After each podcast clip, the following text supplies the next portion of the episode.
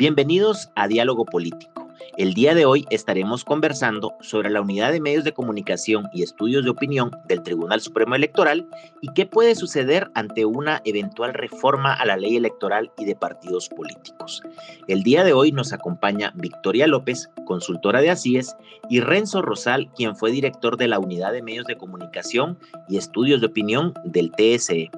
Mi nombre es Yair Dabroy y espero que podamos fortalecer la democracia en este espacio de conversación. Bienvenidos. Diálogo, político. político.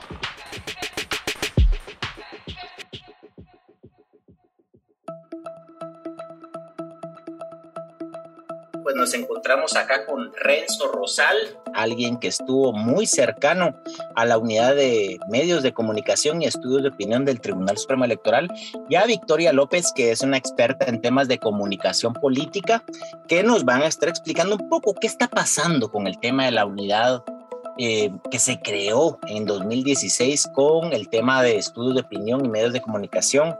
Así que eh, quisiera presentarlos de manera un poco cordial, Victoria, que tú me explicaras un poco, pues, cuál es tu formación, Victoria, cómo, cómo paraste aquí trabajando con nosotros. Eh, pues mi nombre es Victoria, soy comunicadora social de profesión. Tengo seis años de dedicarme a la comunicación estratégica, un poco para el área empresarial pero recientemente eh, pues estoy también trabajando temas de investigación asociados a la administración pública y pues surge esta oportunidad muy valiosa de poder eh, ahí sí que asociar mis conocimientos de comunicación y administración pública. Gracias, Victoria. Eh, Renzo, te dejo en el uso de la palabra. Sé que estuviste incluso cuando recién se formó la unidad, así que, ¿qué experiencia nos puedes contar así de primera mano de, de cómo fue, cómo fue eso que, que viviste. O sea, se crea por parte del Tribunal Supremo Electoral, tú estás a cargo de la unidad. ¿Cuáles fueron tus primeras impresiones cuando llegaste? ¿Qué, qué, qué viste? ¿Qué, ¿Qué, lograste hacer? Bueno, eh, creo que eh, en principio hay como, yo diría, sentimientos encontrados, porque por un lado es innovador, es, eh, es un reto para la vida profesional de, de cualquiera el que lo inviten a poder implementar una unidad tal como en principio fue concebida y por lo tanto soy como el, pionero en términos de comenzar a ponerle los ladrillos, los blocks a lo que es finalmente una unidad responsable de, la, de un nuevo régimen eh, en el marco de, lo que mandatado por la ley electoral y de partidos políticos. Sin embargo, con el correr de las semanas, ni siquiera hablo de meses, sino de las semanas, uno se va como aclarando un poco el panorama en términos de las reales posibilidades que se tienen de que lo que uno pretende eh, plantear de, inicio se va como configurando y se va minimizando y se va reduciendo el margen de maniobra. Y finalmente, eh, vivir esos avatares en un organismo como el Tribunal Supremo Electoral es absolutamente importantísimo. Creo que en la vida profesional, en este caso, siendo politólogo, creo que haber pasado aunque quizás un poquito menos de un año por el Tribunal Supremo Electoral, estar en estas labores es, eh, eh, pues yo diría, sumamente edificante y esclarecedor también sobre cómo eh, traducir lo que pueden ser las buenas intenciones, llevarla al campo de la acción, hay una distancia bastante grande. Gracias, Renzo. Y aprovecho de una vez, ya que tuviste la oportunidad de dirigir la unidad recién creada que nos pudieras explicar qué es la unidad de medios de comunicación y estudios de opinión y cómo surge, cuál es el contexto en el cual aparece la unidad en el Tribunal Supremo Electoral. Bueno, eh, en principio creo que el marco de referencia es, son las reformas que se dan, que se han dado en los últimos 10, 15 años en varios eh, leyes electorales o leyes de partidos, en este caso en América Latina e inclusive en otras regiones, buscando cómo reducir la distancia en términos del acceso a los medios de comunicación por parte de las organizaciones políticas de los partidos. Y en el caso de Guatemala también de los comités cívicos electorales. Y siendo esto un pilar fundamental del fortalecimiento de la democracia. Es decir, cuando, esto se, eh, cuando no hay elementos disruptivos y, uno fundamental en las últimas décadas ha sido el limitado acceso a los medios de comunicación. Por eso le denominamos, se le denomina un poco en la ley el tema de la implementación del régimen de medios, que busca democratizar el acceso de los partidos y por lo tanto de la ciudadanía a los medios de comunicación en un contexto eh, particular como el de Guatemala. Así que la unidad es responsable de varias cuestiones. Por un lado, del montaje de los pilares de ese régimen de distribución de medios, pero también la ley y el reglamento de la ley electoral le plantea eh, una serie de tareas de orden muy técnico, muy especializado. De hecho, su nombre es ese, ¿verdad? Una unidad especializada eh, que ponga también las, eh, que comienza a dirigir una serie de funciones y atribuciones que el Tribunal Supremo Electoral históricamente no, no ha llevado a cabo. Por ejemplo, el tema central es la compra de espacios y tiempos en los medios de comunicación con recursos públicos. Históricamente eso ha sido con recursos privados y de forma bastante opacas en su mayoría.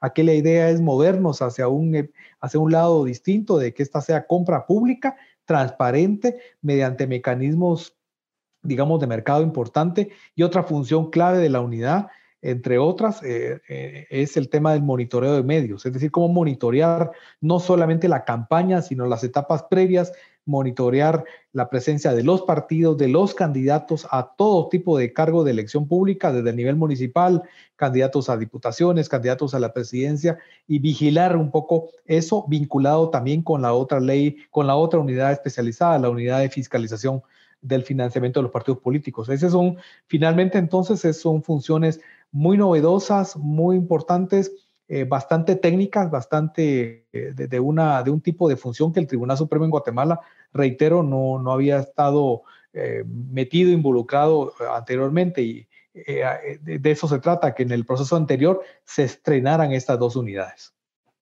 Gracias, Renzo. Y Victoria, tú que tuviste la oportunidad de estudiar esa implementación que tuvo la unidad de mm, medios de comunicación, estudios de opinión, ¿qué dirías tú que son los cambios que surgen en esa unidad, que, que cambian el proceso de 2010 em, qué sería 2019, 2020 con la elección, con lo que teníamos antes? ¿Qué ves tú que cambia con la creación de esa unidad?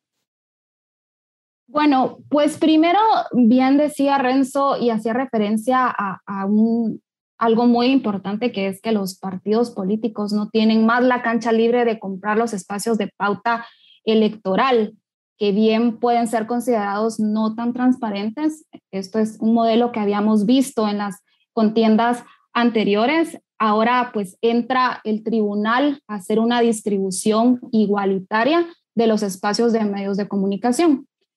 El detalle es que el tribunal eh, requiere que los medios de comunicación se inscriban en un registro de medios y a partir de eso se toman la cantidad de los espacios y se distribuyen de manera igualitaria. Para tener un referente, eh, Jair y Renzo, eh, únicamente 63 empresas de medios de comunicación se inscriben en este registro de medios. En su mayoría son televisoras locales, eh, algunos espacios en MUPIs y vallas. Eh, y tenemos 26 partidos políticos y alrededor de 35 mil candidatos de elección popular. En Guatemala, recordemos que son elecciones generales.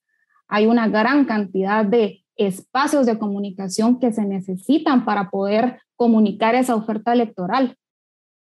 ¿Por qué tan pocas empresas se inscriben? Y eso es un poco de lo que buscamos por medio del estudio entender.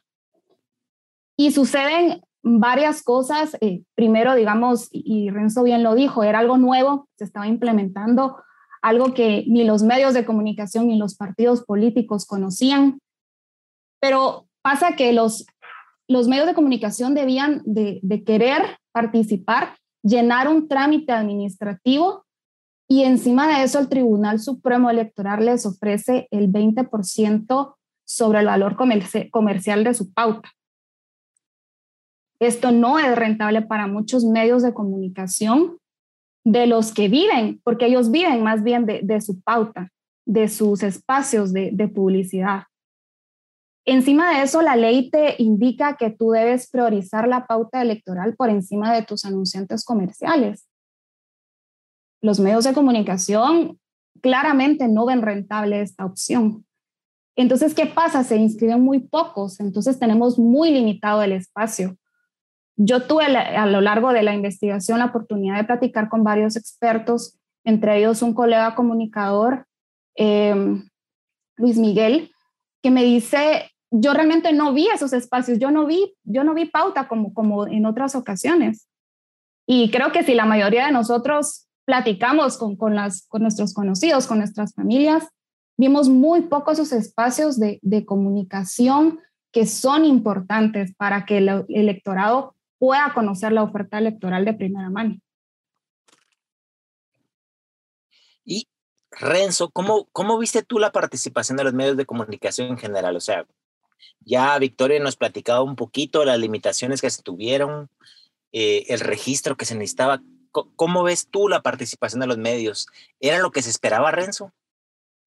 No, e, evidentemente no. Creo que ahí eh, e, esto implicaba, primero, el montaje de, un, de unos cambios, o, mejor dicho, de, un de algo nuevo, tan, tan novedoso, y que además las reformas electorales del 2016 le establecen lo que Victoria ya señalaba muy categóricamente, unas características que son poco atractivas, es decir, que no incentivan la participación, sino al contrario, desincentiva, obligaba a que el tribunal también tuviera llevar a cabo un proceso, no, no lo quisiera llamar de negociación, pero sea menos de diálogo, de un proceso de comunicación eh, previa y de un proceso, digamos, permanente con los consorcios de medios, con los grupos de medios de comunicación en general. Cuando eso no se da y solamente se aparece que me tengo que registrar, pero el registro al final de cuentas me establece estas reglas del juego que no son para nada competitivas, obviamente da el resultado de que una pequeña cantidad de medios son los que finalmente se apuntan y los medios, no solamente en número, sino los medios, digamos así, más destacados o los que tienen mayor posicionamiento, no participan. E inclusive se ponen de acuerdo hasta de presentar recursos ante la Corte de Constitucionalidad, que al final de cuentas no prosperaron, pero que todo eso dificultó. Es decir, la puesta en escena de lo que hemos hablado del régimen de medios fue una apuesta eh, limitada, una apuesta eh, con, poca fuerza, con poco mosh, eh, y que por lo tanto pasó, pasó, como bien lo mencionaba Victoria, bastante inadvertido. Es decir, hubo poca publicidad, con lo cual creo que también venimos de un escenario de sobresaturación, pero ahora nos fuimos al otro extremo. Ahora nos fuimos al extremo de poca, poca presencia de medios de comunicación además de, insisto, de que lo que se debería de ser una de las estrellas fundamentales, me refiero a, innovaciones, a cosas destacadas que debió de haberse presentado con anticipación y con bastante vehemencia por parte de las autoridades del Tribunal Supremo, no se hizo así. Entonces, tanto esto como lo de financiamiento electoral, quizás lo de financiamiento un poco menos, más lo de medios, pasó inadvertido para la ciudadanía. Entonces, cuando una reforma electoral no es notoria, no es evidente, eh, la, ciudadanía no, no, se da cuenta que existen, obviamente no, no, no hay elementos de cambio, de transformación y por el contrario, lo que se colocan son más bien críticas, cuestionamientos que ponen en dificultades ahora otra vez la apuesta de estos procesos de cara al siguiente evento electoral 2023. Gracias, Renzo. Victoria, ¿qué tan efectiva entonces fue la comunicación de los partidos en medios de comunicación en este contexto. Ya nos decía Renzo que, pues primero era un proceso que se comenzaba a implementar y segundo, hay ciertas dificultades naturales de comunicación de parte de los partidos. O sea, ¿qué pasaba en un país como Guatemala? ¿Cómo evalúas tú esa participación de los partidos políticos en los medios de comunicación? Pues claramente bastante limitada, como, como bien platicamos con anterioridad. Eh, si hablamos, y a mí me gustaría aquí hacer una distinción, lo que son los medios de comunicación tradicional, por decirlo de alguna manera, en la jerga de comunicación así los llamamos, la prensa escrita, radio, radios comunitarias, televisión, ya sea televisión de cable o televisión abierta, los espacios web también que llenan los mismos medios de comunicación de las grandes corporaciones y no los vimos, no vimos espacios eh, de, los partidos, no, no vimos pauta electoral. Eh, para que regresemos un poquito, se inscribió únicamente una televisora, eh, un medio de comunicación de televisión abierta, únicamente. Algunos medios locales que tienen perdón, algunas eh, cableras locales que tienen sus, sus noticieros y sus canales también se inscribieron.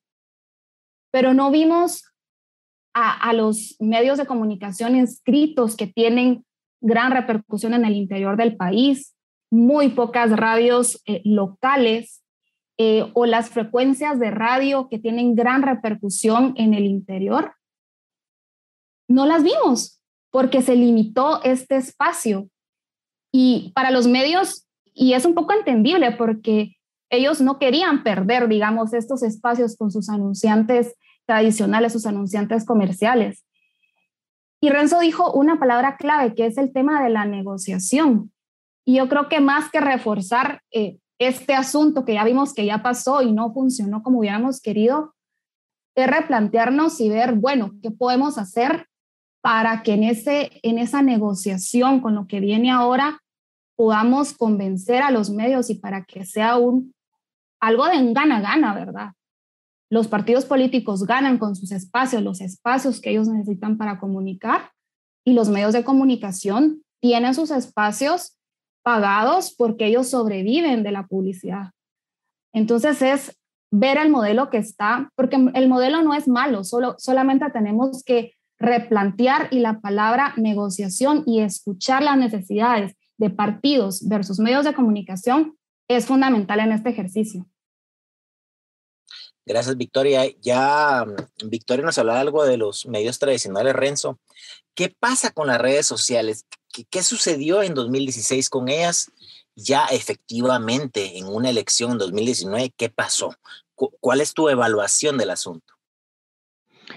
Bueno, en este caso vale destacar de pronto dos, dos, dos asuntos. El primero es que esta reforma en 2016, implementada por primera ocasión en 2019, no, no, no tiene, no contiene nada o casi nada sobre el tema de redes sociales, pero este es un elemento bastante común a las reformas que se han implementado en América Latina. Es decir, no estoy excusándola, solo estoy diciendo que el tema de redes sociales es, digamos que un capítulo todavía no abordado finalmente.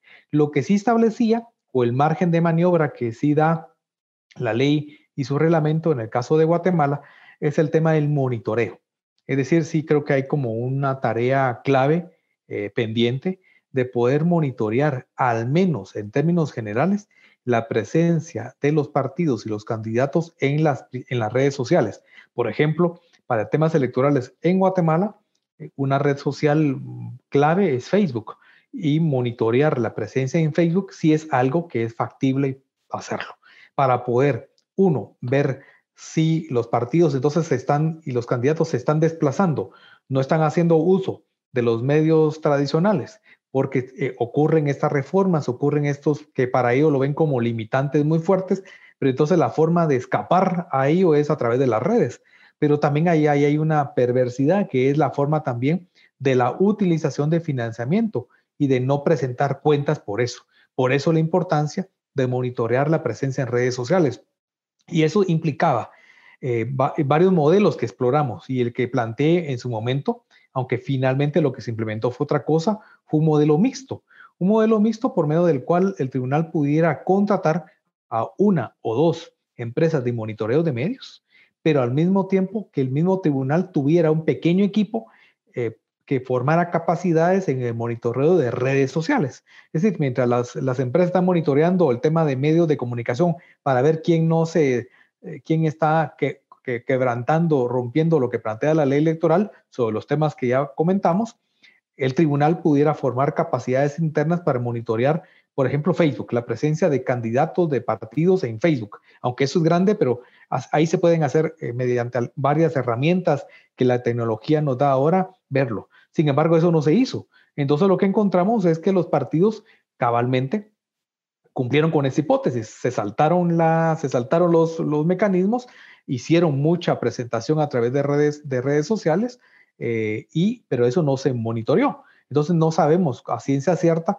cuánto recurso se utilizó por parte de los partidos y candidatos a través de redes sociales, que ya sabemos que ahí no ocurre, ahí no hay facturas, tampoco está la compra de esos espacios, no se compran en Guatemala, se compran precisamente en línea, se usa tarjeta de crédito, es decir, si ya sabemos eso, pues podríamos anticipar una serie de mecanismos, no para impedirlo, pero sí por lo menos para monitorear y, detectar ahí eh, de alguna forma si se estaban rompiendo también las reglas, especialmente en materia del financiamiento. Entonces, ahí hay campos de acción en los cuales se puede hacer siempre y cuando haya, uno, interés, decisión política, hoy por hoy del nuevo, del nuevo Pleno de Magistrados, que es distinto al de 2019, y al mismo tiempo si se montan, si se implementan las herramientas tecnológicas adecuadas.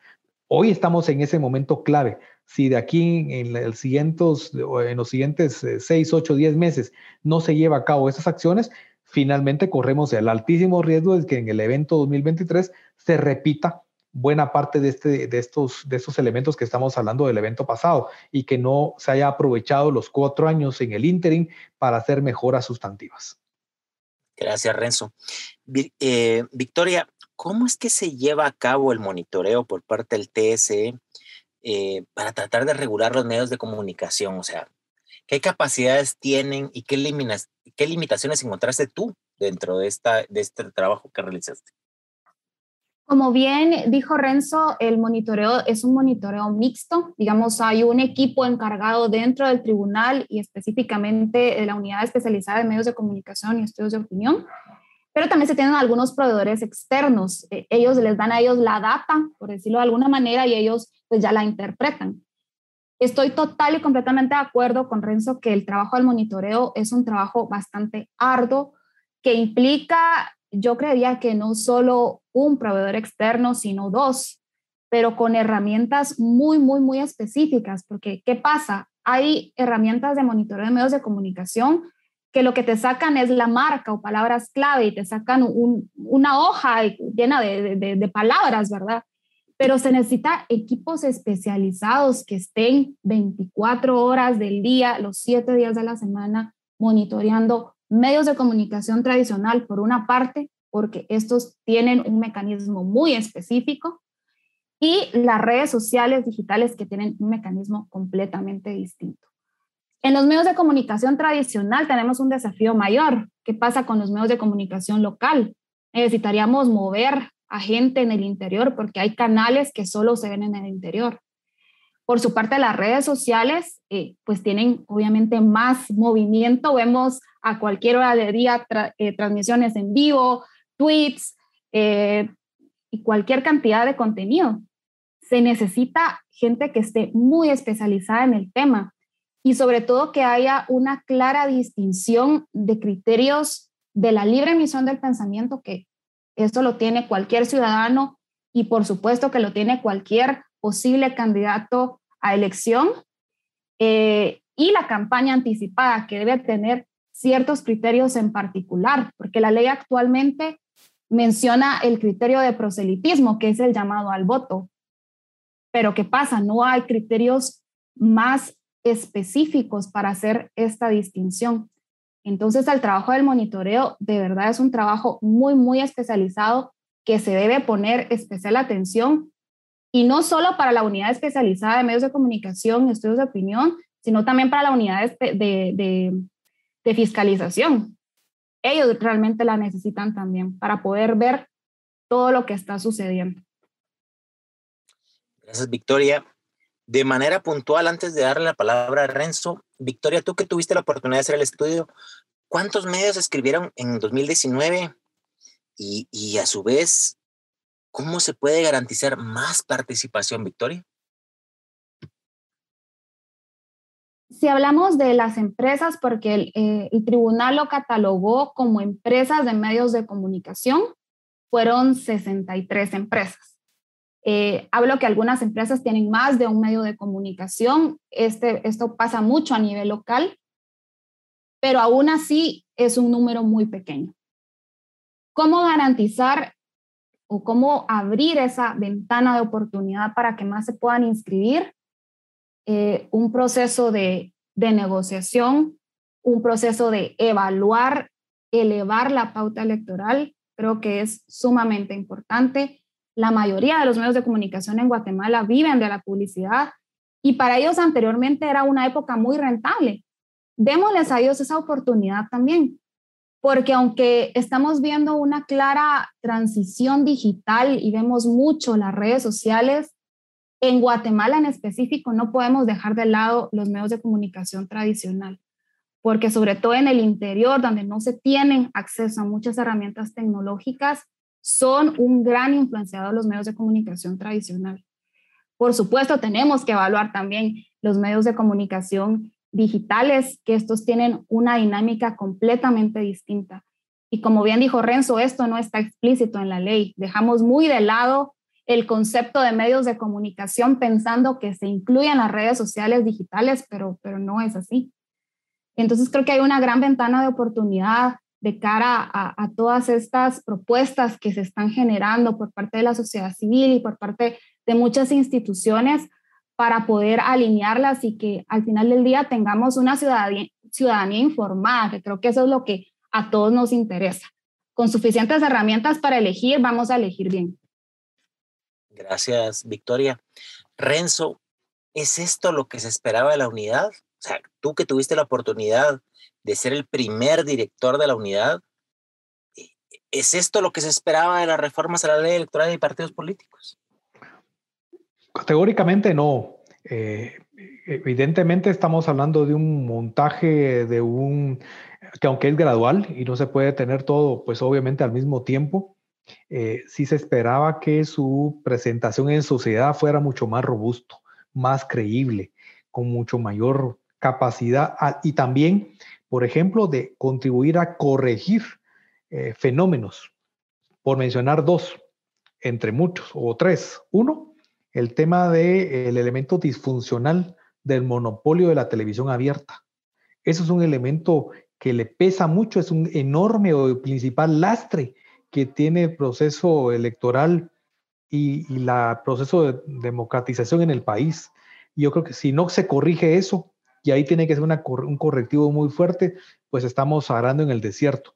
Segundo elemento, impedir, y ahí lo digo categóricamente también, impedir que haya participación velada de políticos que al mismo tiempo son empresarios de medios y que juegan con diferentes sombreros.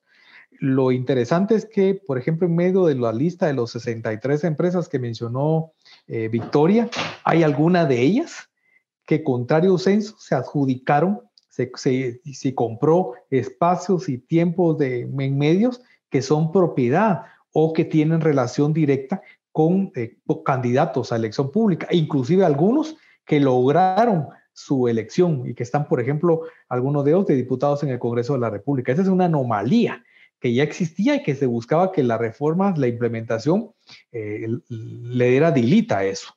Y el otro elemento que es absolutamente fundamental y que sigue ocurriendo es el disfraz y las formas veladas, ahora quizás más rebuscadas, pero que se siguen dando de la utilización de financiamiento electoral proveniente de fuentes ilícitas y que se canaliza precisamente en buena medida a través de medios de comunicación, particularmente a nivel local. Entonces yo creo que si esos dos o tres, esos tres fenómenos, entre otros, pero solo los digo como ejemplo, no tienen correctivos absolutamente claves y así de tajo, pues la reforma termina siendo poco, poco o nada útil. Yo creo que hoy estamos en ese, lamentablemente en ese escenario. Gracias, Renzo. ¿Cuáles serían tus conclusiones a manera general de lo que sucedió en 2019 y que tú verías que se puede mejorar para 2023? O sea, ¿cuáles son esos pendientes que quedaron para esa elección? Desde tu punto de vista, como alguien que dirigió la unidad eh, y un experto en temas políticos, ¿cuáles son tus percepciones? Bueno, lo primero es que eh, estamos navegando frente al tema de no sabemos si va a haber como una especie de contrarreforma electoral en el Congreso, así que hay esa duda por ahí. Pero en concreto creo que es que el tribunal tiene que dar señales claras de eh, llevar a cabo esta implementación en tiempo. Algo de lo que afectó en el 2000, en el evento anterior, es que la implementación se dio en forma tardía y por lo tanto el resultado es lo que ya de alguna forma describimos. Así que este es el momento. A menos de dos años de la elección, tiene que llevarse a cabo eh, estos correctivos e, e, eso es fundamental en términos técnicos, en términos de preparación de recursos humanos especializado, en términos de la adquisición de paquetes, de herramientas, de aplicaciones especializadas, de acuerdo a lo que estamos comentando.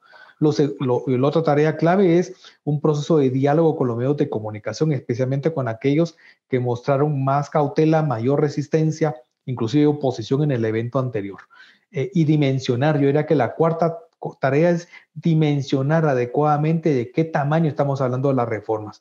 No es de un llenado de formularios, esta no es una unidad para poner en marcha unas cuantas formularios y llenarlo como checklist y se, y se acabó. Es muchísimo más que eso. Eh, y, yo, creo que alrededor de eso, de esos tres, cuatro desafíos, creería que sí hay, eh, eh, sí es posible y sí hay los recursos técnicos, humanos y, económicos también para poderlo hacer de cara al siguiente evento electoral. Si no se hace y lo que se busca es repetir más de lo mismo o inclusive todavía reducirle el margen de acción, eh, estamos, eh, estamos frente a una, a una reforma que en la práctica, que aunque en el papel pueda sonar relativamente interesante, su implementación, su viabilidad, casi que estamos hablando de que nació muerta y no quisiera que, que, en este país estuviéramos hablando de ese tipo de, de ese tipo de, de, de hipótesis. Gracias, Renzo. Victoria, ya para finalizar, ¿cuáles son esas grandes recomendaciones que tú harías producto de la revisión de esa implementación que se tuvo por parte de la unidad en 2019 y que tú crees que podrían tener mejoras para la siguiente elección? Primero, Yair, valorar el potencial estratégico que tiene la unidad. Realmente necesitamos comunicar y comunicar bien. Eh, el proceso de negociación eh, con los medios de comunicación tradicional es importantísimo. Necesitamos abrir esos espacios para que si no bien repitamos lo de contiendas electorales, que haya un balance y que se pueda de manera ordenada tener los suficientes espacios para comunicar la oferta electoral. Eh, algo súper importante es incluir el tema de las redes sociales. Estamos en una transición digital. La pandemia nos vino a acelerar este proceso y tenemos que voltear a ver las redes sociales. Y si bien es muy difícil regularla, regularlas porque cualquiera puede entrar a su red social y publicar lo que quiera, podemos pedir a los partidos políticos, por ejemplo, que incluyan un listado de sus redes sociales oficiales para garantizar un poquito el tema del monitoreo del contenido pero esto les abre una oportunidad también a los partidos políticos y aquí es, es, un tema también de, de, aprovechar. Tenemos estos espacios de comunicación más abiertos que nos permitan las redes sociales. Innovemos, seamos creativos. Los partidos políticos y los candidatos se pueden volver virales si ellos quieren, pero respetando la ley. Pero para esto debemos acotar dentro de la legislación todo el tema de regulación de las redes sociales porque es súper importante que estén incluidas. Pues gracias Victoria y quiero agradecer a los oyentes que estuvieron con nosotros el día de hoy y especialmente a los dos expertos, tanto a Renzo Rosal que tuvo la oportunidad de dirigir la unidad, un académico de primer nivel, a quien tuve el gusto de conocer desde que fue secretario en la Facultad de Ciencias Políticas y Sociales de la Universidad Rafael Andívar, y a Victoria López, toda una profesional en el campo de la comunicación, tanto pública y privada, y a quien tengo también el gusto de conocer y pues invitarlos a estar atentos, amigos, a que puedan acompañarnos en la siguiente presentación donde nuestros dos expositores el día de hoy podrán comentar los resultados del estudio de Victoria López y em, que podamos pues esperar algo diferente para la siguiente elección en 2023. Así que muchas gracias por acompañarnos, un gusto saludarlos y siempre estamos en contacto para un diálogo político. Muchas gracias.